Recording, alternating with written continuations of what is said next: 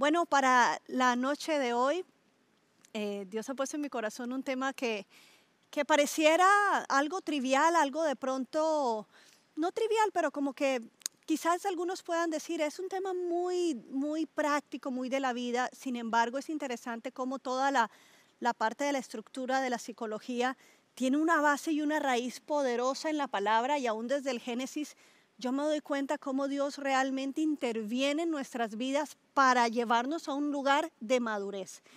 Y, y aunque voy a tratar el tema de la identidad, que es importante que lo, lo retomemos, lo revisemos de vez en cuando, eh, es importante porque la identidad realmente siempre está siendo modificada, es algo que se va cambiando. Y no es algo que heredamos, nosotros nunca vamos a poder heredar, ni es genéticamente que se transfiere pues lo que nosotros sabemos de nosotros mismos, y, sino que es algo que se aprende, es algo que nuestro cerebro empieza a ubicarse en cuanto a quién soy yo y cuál es la respuesta que mi vida causa en las demás personas o la reacción de que mi vida causa en, en las demás personas. Y a mí me parece importante este tema, tocarlo un día como hoy, porque realmente como nosotros nos veamos realmente a nosotros y, o qué tan sana sea la, la, imagen, la autoimagen que nosotros tengamos, es como nosotros nos vamos a enfrentar lo que Dios tiene para nosotros, la forma en que vamos a ganar un trabajo, la forma en que vamos a, por ejemplo, a desarrollar el llamado de Dios para nuestras vidas, la forma en que nosotros vamos a criar también a la otra generación, va a influenciar mucho de cómo yo me veo a mí misma.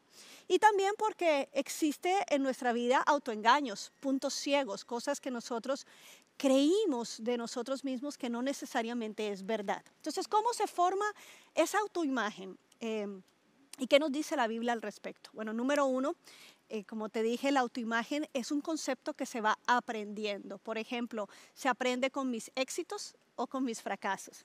Por ejemplo, si yo niña conté un chiste y todos se echaron a reír, yo dije, wow, yo como que soy graciosa. O de pronto conté un chiste y no me fue bien, pues como que uno dice, no, como que esa no es, yo no soy muy graciosa.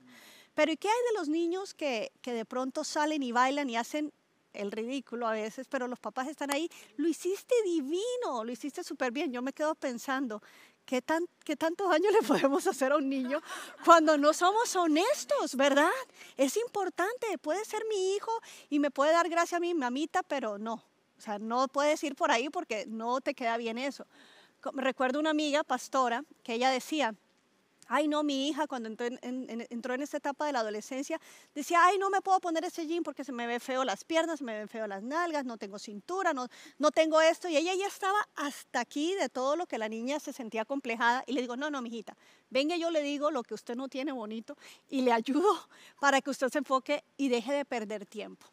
¿Cuántas veces de nosotros, para, para mí la, la palabra de Dios es tan increíble porque precisamente ella debe ser un espejo primero de mi hacedor, de mi Señor, de lo que Él dice de mí, pero la palabra por sí misma no va a ser un efecto a no ser que yo la aplique. Entonces, en ese sentido, la palabra es como el jabón. Un jabón puede tener todo el poder de limpiarme, pero si yo no me lo echo, si yo no lo aplico, no me va a limpiar, ¿verdad? Entonces, qué importante es que cuando yo me acerco a la palabra y veo ejemplos y veo lo que también los apóstoles nos dicen, yo digo, o lo que Jesús dice acerca de nosotros. Yo digo, gracias Señor porque, pues sí, o sea, realmente yo tengo que caminar en una nueva identidad. Y me encanta, por ejemplo, el libro de Efesios, porque el libro de Efesios es un libro que te da de una vez la misión, el propósito por el cual somos llamados.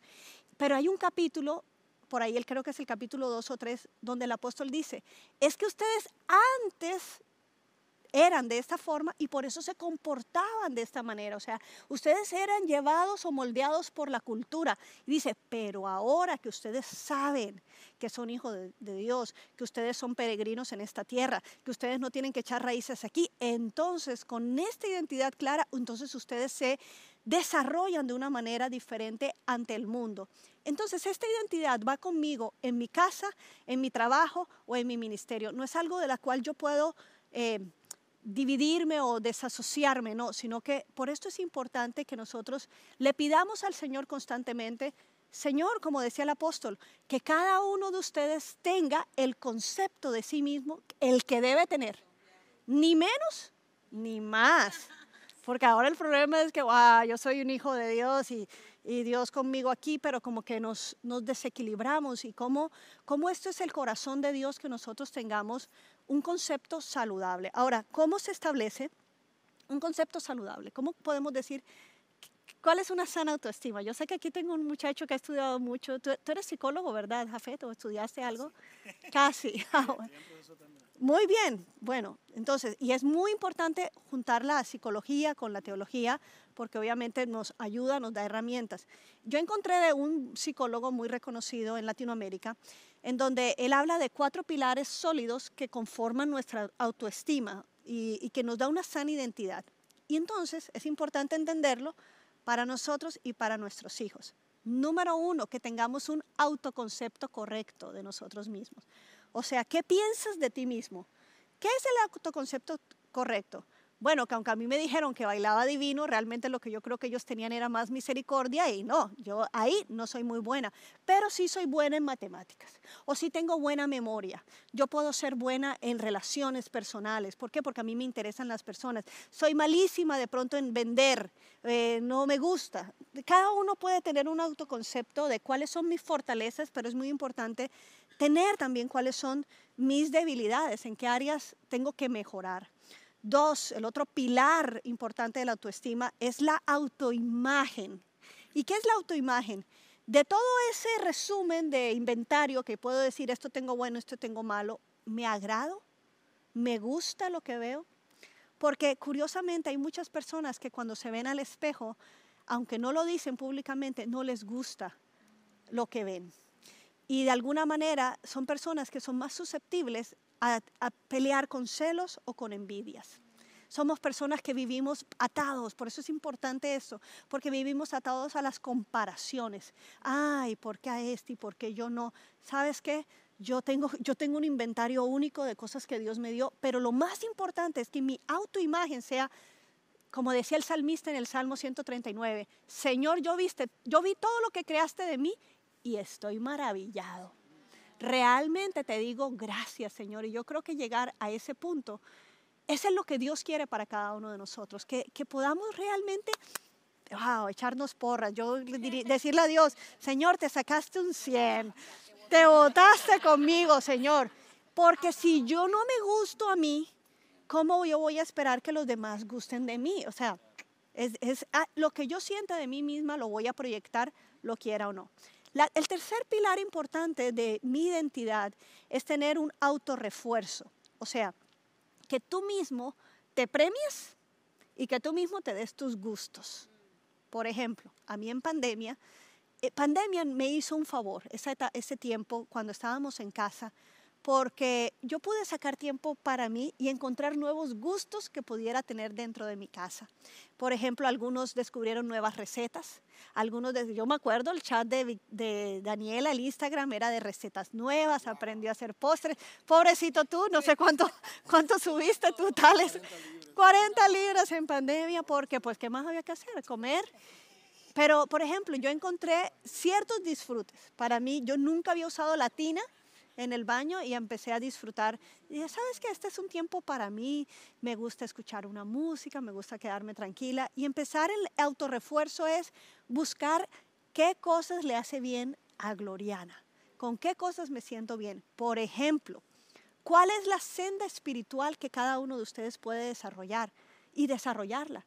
porque a veces estamos todos muy en pro del devocional familiar y se hace de una manera, pero yo creo que hay que, hay que animar a que cada persona encuentre su lenguaje con Dios, encuentre cómo esta persona entiende que Dios le habla. Algunos van a ser caminando con la naturaleza, algunos van a ser en, silencio, algunos van a ser leyendo, algunos van a estar adorando, hablando, pero cada uno encontrar, y ese es el autorrefuerzo, ¿qué cosas identifico yo que le hacen bien a mí, en mi alma, en mi cuerpo, en mi espíritu?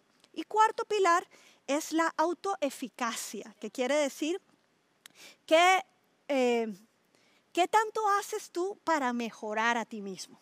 Ok, ¿qué tanto invierto en mí misma? ¿Cómo yo puedo buscar cursos, buscar cosas que, que realmente me nutran y me hagan crecer, quizás en áreas donde no soy tan buena o quizás reforzar las que sí soy buena? ¿no? Hay cosas que, hay artes que se descubren y todo esto es importante, como te digo, para, para ser eficaces precisamente. Y, yo creo que la vida, qué triste es darnos cuenta muy tarde en la vida de cosas que no sanamos, de cosas que no lidiamos y que no pudimos realmente hacerle frente al momento que estoy viviendo con todo lo que Dios quiere que nosotros traigamos. Yo veo, por ejemplo, en el Nuevo Testamento como el apóstol eh, le dice a los, a los de Gálatas, les dice, miren, ustedes ya debiendo ser gente madura, yo todavía estoy con inmadureces.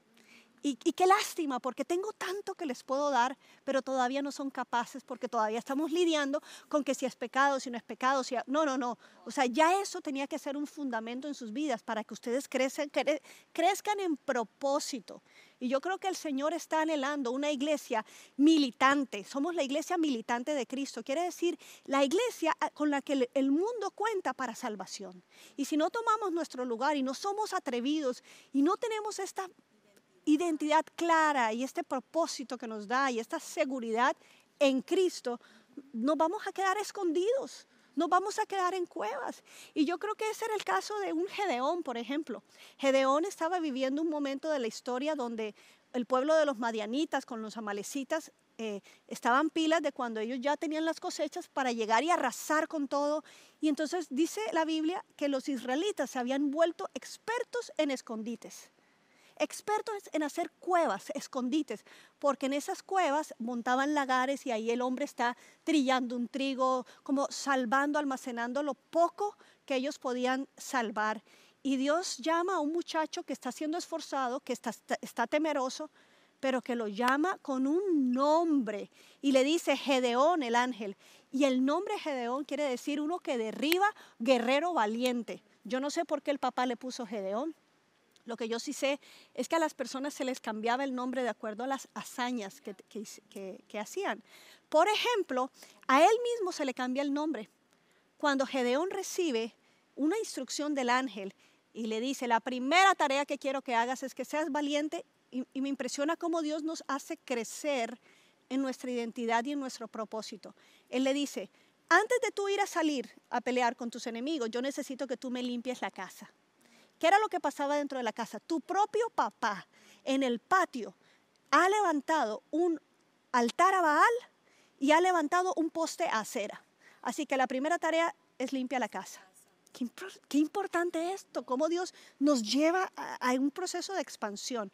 ¿Y qué hace el hombre? En la noche, escondido, viene, tumba el altar de Baal, eh, corta la madera del poste de acera que era para otro tipo de adoración, y con eso le prende leña, mata un toro, el segundo toro más grande, o sea, hasta eso. Escoge no el, que está chiquito, no, uno que vean, pero lo hace escondidos. Y cuando el pueblo se despierta y ve lo que, ha, lo que ha pasado y saben que fue Gedeón, quieren matarlo. Y el papá sale a defenderlo y le dice, si Baal, o sea, si mi hijo hizo algo contra Baal, que Baal se defienda. O no es Dios porque ustedes tienen que matarlo. Me pareció súper inteligente este papá, cómo cubre. Dice, pues si, si él se metió con Baal, pues que Baal tiene que ser súper fuerte para acabarlo, que Baal se encargue. Y desde ese momento le empezaron a llamar Jerobaal. Curioso, cómo los nombres van cambiando de acuerdo a las hazañas. Y esto es algo importante porque a nosotros a veces se nos llama, se nos han quitado el nombre para ponernos un apodo por lo que fuimos. Ella, ay, gorda, ay, la negra, ay, la nena. La nena, bueno, en Colombia, en Barranquilla, la nena, la nena, pero resulta que la nena me quedaba bien cuando era una nena, ¿no? Pero ya yo aquí grande, una pastora, y el otro día nena, y uno... o Glorianita, imagínate, de que mi nombre es grande, Glorianita. No sé si algunos les pusieron un apodo. ¿Tú tenías un apodo? No. ¿Qué más? Ah, eso, no sé, pero a veces hay apodos que nos ponen. ¿O qué hay con los diminutivos de los nombres? Cuando soy pequeña le queda bien cuando tal vez un diminutivo. Pero para nosotros, por ejemplo, con nuestra hija Victoria, amamos el nombre de Victoria, pero nunca nos gustó el apodo Vicky. No nos gustaba cómo sonaba. Por lo tanto, fuimos muy enfáticos en llamarla siempre Victoria. Y sabemos que hay gente que de cariño le dice Vicky, y ella, ella dice, yo no tengo problema. Yo le digo, sí, mamita, pero tú te llamas Victoria. O sea, tu nombre, tu nombre encierra propósito. ¿Alguno de ustedes sabe qué significa su nombre, por ejemplo? ¿Qué significa Jimena? ¿Tú sabes? A ver, a ver alguien que sepa. princesa. Ingrid. Lealtad, Ruth. Ok, tú. Hijo de promesa. Hijo de promesa, Jafet. Oh, qué belleza. Mi padre es majestad. Mi padre es majestad, Abiud. Mi padre, tal es tu nombre. Mi nombre significa verde. Vida. Esperanza. Oh, esperanza. bueno, uno que trae esperanza a las personas. Es, Daniel se lo sabe acá de este lado. Dios es mi juez. Es tu nombre. Dios es como mi defensa. Dios es el que va delante de mí. Nancy, gracias. Oh, mira, qué curioso. No googleaste bien. Gigi, ¿sabes?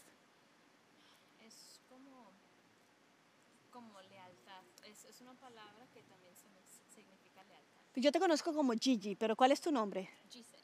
Oh, Giselle, hermoso el nombre. ¿Sabes qué? Para Dios es importante el nombre que tienes. Y yo te quiero decir que tu nombre nunca fue casualidad.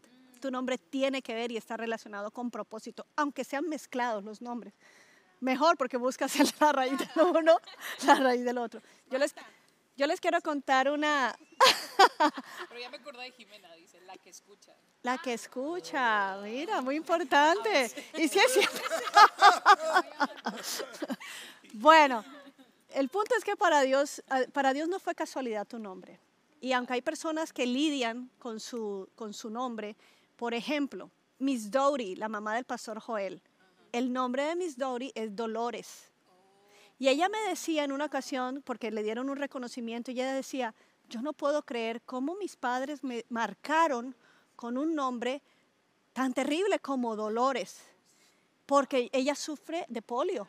Y ella me dice, y yo sufrí de polio, entonces yo siempre ligaba mi polio a mi nombre, mi situación a mi nombre. Dijo, pero, siempre hay un pero, pero en la redención de Dios. ¿Qué ministerio me ha dado Dios? Ir a orar por los que tienen dolencias. Dios es especialista en cambiar. Entonces hay, hay, es importante que cada uno sepa hasta por qué me pusieron ese nombre, ¿no? Y cuál y está, yo te aseguro que está ligado con tu propósito. Ahora, yo recuerdo en Costa Rica, cuando llegué la primera vez allá, estaba en una iglesia, una iglesia muy linda, y se acerca, una, era muy profética la iglesia, los pastores estaban orando, y entonces se acerca la esposa del pastor y me dice, yo no sé cómo te llamas, pero Dios me está diciendo que Él va a llevar su nombre, su gloria, con gracia. Yo me, entonces me- yo me quedo así como, nunca me habían dicho eso, nunca había pensado. Y me dice ella, ¿cómo te llamas? Y yo le digo, bueno, Gloria Ana. Realmente mi nombre es separado. ¿Por qué separado y por qué me conocen por Gloriana? Un tema de registro civil. mi, papá quería, mi papá quería que fuera un solo nombre, Gloriana, pero a la hora del registro, eh, así le, le tocó un registro de esos que son cuadrados, dijo, no, son dos nombres. Dijo mi papá, bueno, pues sepárelos, ponga Gloria Ana. Pero yo me enteré de esto grande porque toda la vida me llamaron Gloriana. Cuando me cambié el nombre ahora, que me hice ciudadana americana, dije, por favor, péguelos. Entonces ya en los documentos soy Gloriana. Una monja, yo estudié en colegio de monja, siempre me llamaba Ana Gloria. Ana, y se equivocaba yo, madre Gloriana, madre. Entonces por esa razón dije, mejor lo pego y no hay problema. Pero a mí que me impresiona que esta mujer, cuando yo tenía unos 20, 21 años, me dice, Dios te ha dado un nombre y Dios va a lucir el nombre que tienes. Vas a llevar su nombre con gracia. Y yo te voy a decir algo, para la gloria de Dios, yo te voy a decir algo. Cada vez que yo recibo un cumplido de muchos de algunas personas que nos siguen, de personas dicen, es que hay una gracia de Dios.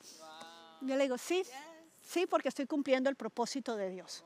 Así que qué bonito es entrarle eh, sin miedo, sino más bien, si tu nombre es esperanza, es que donde yo me paro, yo sé que yo voy a traer esto, yo sé que es lo que voy a traer. Así que es muy importante que, que nos quitemos esos, esas etiquetas que nos han dicho, la impuntual, eh, la torpe, por ay, qué torpe, qué traste, la calva, la, no sé. ¿sí? Una amiga me decía, yo hasta los tres años fue que me creció el pelo y toda la vida me dijeron la calva en la familia y ahora tiene un pelo increíble. Pero ¿y qué de los apodos cuando tenemos por nuestros fracasos? Que cuando, cuando nos vemos al espejo, lo que sale es, es esa memoria negativa. Y yo creo que el Señor dice, basta ya de mirar en recuerdos de fracasos y empieces a tratar los fracasos como son. Los fracasos fueron circunstancias de las cuales puedes aprender de la cual vas a crecer, pero no te van a definir. Y levantarnos en una, en una identidad como hijos de Dios, como herederos de promesas, herederos de la victoria de Dios y realmente de la victoria que Cristo ganó para nosotros. Ahora, ¿cómo, cómo sabemos que estamos lidiando con problemas de identidad? Muchas veces nos vamos a, no, no somos personas fáciles para recibir cumplidos. Por ejemplo, ay, qué linda ropa. Ay, si vieras qué barata la conseguí ay, qué lindos zapatos, ay, no, pero estaban en una ganga. O sea, nunca podemos, ¿verdad qué pasa? Ay, qué lindo, ay, qué lindo corte de pelo. Ay, pero si vieras que fue un accidente, no era lo que yo quería, yo quería era otro. Entonces, uno dice, espérate, ¿qué pasa con cuando, y nosotros mismos debemos estar pilas, ¿por qué no puedo recibir un buen cumplido? Eh, porque de pronto crees que es orgullo, no, porque si tú recibes un cumplido, es porque tú estás cumpliendo en el propósito de Dios, algo que Dios te ha dado. Y es bueno que digas gracias. Verás si lo usas para la gloria de Dios o para tu propia gloria, pero hay que aceptar las felicitaciones, los cumplidos. Aleluya, lo que nosotros creemos, ¿verdad? Y yo creo que esto nos va a hacer saludables. Miren, por ejemplo, en la palabra, en el libro de Génesis, siempre me, me impactan dos historias en Génesis. Dos historias con respecto al nombre. Número uno, con Jacob. A Jacob se le llama el que viene agarrado, o sea, el que viene siempre peleando con su hermano, el agarrado del calcañar de su hermano, suplantador. También le pusieron porque él quiso tomar después. O sea, le hizo honor a su nombre, ¿no? Fue un suplantador eh, y luego parece que con Labán, con su suegro, eh, también lo acusaron de esto, aunque Dios lo estaba bendiciendo, de uno querer, de querer robar las ovejas de Labán, mejor dicho, siempre tuvo problemas con su identidad, lo definía así. Pero cuando tiene un encuentro con Dios, el ángel de Dios le dice, ¿cómo te llamas? Yo me he llamado toda la vida, he sido suplantador. Y dice, pues hoy, para los propósitos que tengo contigo y con la nación, hoy te llamas príncipe. Un príncipe es uno que tiene un título, un lugar, una herencia, una, una autoridad. Nada es robado, Está, se te entregó. Y yo digo, wow, qué, qué sanador esto para la vida de Jacob. Pero tiempito después, él lo está viviendo en su propia familia. Su esposa eh, Raquel está embarazada de el último hijo que ellos van a tener, él no lo sabe. Está embarazada y ha sido un parto tan difícil que ella en su suspiro, cuando nace, ella dice Benoni, le pone al hijo, que quiere decir hijo de mi tristeza, el hijo de mi dolor. Entonces la partera sale con un niño, acabó de morir tu esposa Raquel, pero aquí está el niño y ella dijo que, se iba a llamar Benoni. Y dice Jacob, no. O sea, uno que sabe que fue marcado por un mal nombre, él dijo, no, no se va a llamar Benoni, se va a llamar Benjamín, que quiere decir hijo de mi fuerza, el hijo de mi mano derecha, porque solo uno que ha vivido la maldición de una mala identidad, de alguien que te marcó, de algo que te ha perseguido toda la vida y encuentra libertad, va a hacer lo mismo con los demás. Por eso yo empecé este mensaje diciendo, nunca es tarde escuchar esto, aunque qué bueno escucharlo temprano en la vida, porque nosotros así como fuimos restaurados, así mismo vamos a criar. No vamos a permitir que a nuestros hijos se, les definan por sus errores o por sus características físicas. El flaco, el gordo, el chaparrito. Eh, no, no, no, nada de eso. Usted se llama esto y usted va a cumplir el nombre de Dios en su vida. Cuando bendigo a mi, a mi hija, ayer era el primer día de, escuela y bueno, hoy, pero ayer tuvimos que llevarla, yo le dije, yo te recuerdo que tú te llamas Victoria. Y esto no tiene que ver mucho en ti, tiene que ver en uno que es más fuerte que tú, que tú eres victoriosa porque tienes a Dios de tu lado. Y siempre le recuerdo y le doy seguridad en, en ella y en su Padre Dios. Así que Dios mismo nos llama por nombres correctos. Nosotros mismos, me encanta por eso el pastor Joel, cuando él imprime esas palabras, esas bendiciones que él se decía a él mismo. Soy prosperado, soy ungido, soy aceptado, soy amado, tengo un propósito, no soy del, promedio, no soy mediocre y llegaré a ser todo lo que Dios al crearme quiso que fuera. Ah, ay, esa es una píldora para autoministrarse y uno decir perdón. Y no está basado en mi autoconcepto, sino realmente está basado en lo que Dios dice que yo soy y ahí yo me voy a quedar eh, parada. Ahora, yo te dije, una de las formas en que las personas se presentan es no aceptar los cumplidos, no aceptar las cosas buenas, ay sí, o de pronto, ay, qué buen cuerpo tienes, uy, si vieras. Entonces tú dices, uy, no, si vieras cuando tenía 20, o sea, siempre, nunca es suficiente algo. Pero la otra característica que vemos en personas que lidian con, con la autoestima es la vergüenza. Y nos sentimos avergonzados. Y nos paramos en público y temblando porque estamos más enfocados en nuestro desempeño que en realmente disfrutar el momento que Dios nos ha dado.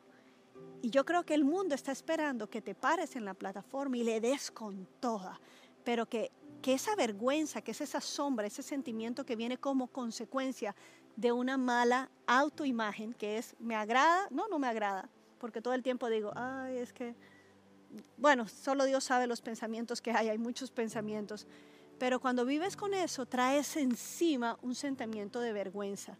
Y sabes que a mí me parece importante mirar cómo Jesús abordó la vergüenza.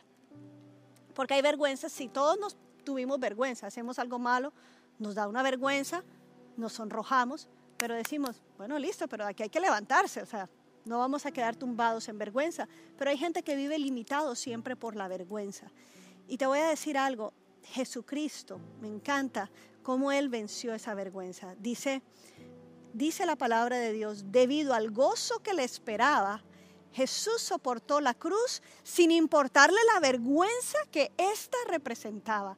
Yo creo que no hay cosa más terrible lo que vivió nuestro Jesús de ser un hombre tan puro, tan inocente, inocente, tan perfecto en sus caminos y tener que morir desnudo como un malhechor, juzgado por todo el mundo. Ah, que el Hijo de Dios. Pero él sabía y él dijo, yo soporto y le, echo, le hago frente a la vergüenza porque yo sé el fruto que estaba a traer, porque Él vio, nos vio a nosotros libres de la vergüenza del pecado. Y yo creo que por eso Él pudo soportarla. Y yo creo que nosotros debemos, una vez recibamos la sanidad de Dios en nuestra vida, nosotros tenemos que decirle goodbye, adiós a la vergüenza. ¿Por qué? Porque Jesucristo se dejó desnudar para que nosotros seamos vestidos en esa cruz. Jesucristo, como yo le digo a veces ahora a mi hija que está en esa etapa en donde cuando son jóvenes, son más como, mm, perciben más cómo van a lucir. Entonces, no, no, a mí me da pena hacer eso. Y yo le digo, pena que te vean robando. Pena debe dar que uno haga algo malo pero hacer esto, que uno es bueno, dale con toda, porque aquí no vas a, aquí no tienes por qué tener pena. Y yo creo que el Señor, como te digo, hay una iglesia que necesita estar despierta, que necesita salir de los escondites, como un Gedeón que salió de un lugar escondido a decir, si tú lo dices, Señor, yo voy. Y ahora, Señor, tranquilo porque tengo tres mil. Y Dios le dice, no, mijito, no son tres mil, te vas a ir con trescientos ay Señor, no me dice el cuadro completo, pero si tú lo dices, yo voy. Y este hombre caminó en lo que Dios le dijo a él, y yo creo que es el llamado de Dios para cada uno de nosotros, caminar en lo que Dios dice y en ese propósito. Y te voy a decir algo, si tal vez tú piensas, esto ya es muy tarde, yo creo que Dios es especialista en la redención, en que lo que tú puedas vivir ahora, en que desarrolles nuevos sueños, que le preguntes al Señor, Señor, ¿En qué áreas yo quiero realmente meterme? Revélame a mí. No quiero vivir bajo la sombra de alguien que me diga qué hacer, cómo vivir. Yo quiero vivir realmente bajo la sombra de tus alas, como dice el Salmo. Bajo la sombra de los alas es el lugar seguro, es el lugar donde encuentro mi verdadera identidad y encuentro mi propósito en la vida. ¿Por qué no oramos? Gracias Señor por este tiempo de tu palabra, Señor. Gracias porque en cada uno nos has dado un propósito y un nombre. Y yo en el nombre de Jesús oro Que tú, Señor, seas ese espejo, tu palabra siga siendo ese espejo para nuestra vida, en donde corrijamos lo que está muy arriba, Señor, de nosotros, pero también donde levantemos las áreas donde otros nos han pisoteado. Hoy en el nombre de Jesús, oro Espíritu Santo, que tú traigas sanidad a nuestro corazón, Señor de fracasos del pasado, de errores que nos definimos en esos errores. Tal vez decimos, no voy a poder hacerlo porque lo he intentado varias veces y no puedo. Pero hoy en el nombre de Jesús, hoy se quitan los límites de nuestra vida. Hoy oramos, Señor, que nadie nos pone los límites, ni el enemigo, ni el infierno, porque tú mismo en esa cruz, Señor, te vestiste de vergüenza para librarnos, sanarnos, Señor, y hacernos caminar en libertad. Oro en el nombre de Jesús, Padre, que tú seas, Señor, realmente hablando y animando con tu Espíritu Santo cada corazón que se siente hoy abatido, que siente que no hay esperanza. Hoy te hablo de parte del Espíritu y te digo, hoy te levantas en el nombre de Jesús a brillar, a entender que eres una vasija de barro, pero que tiene el gran tesoro del poder de Dios en sus vidas. En el nombre de Cristo Jesús yo te lo pido, Señor. Amén y amén.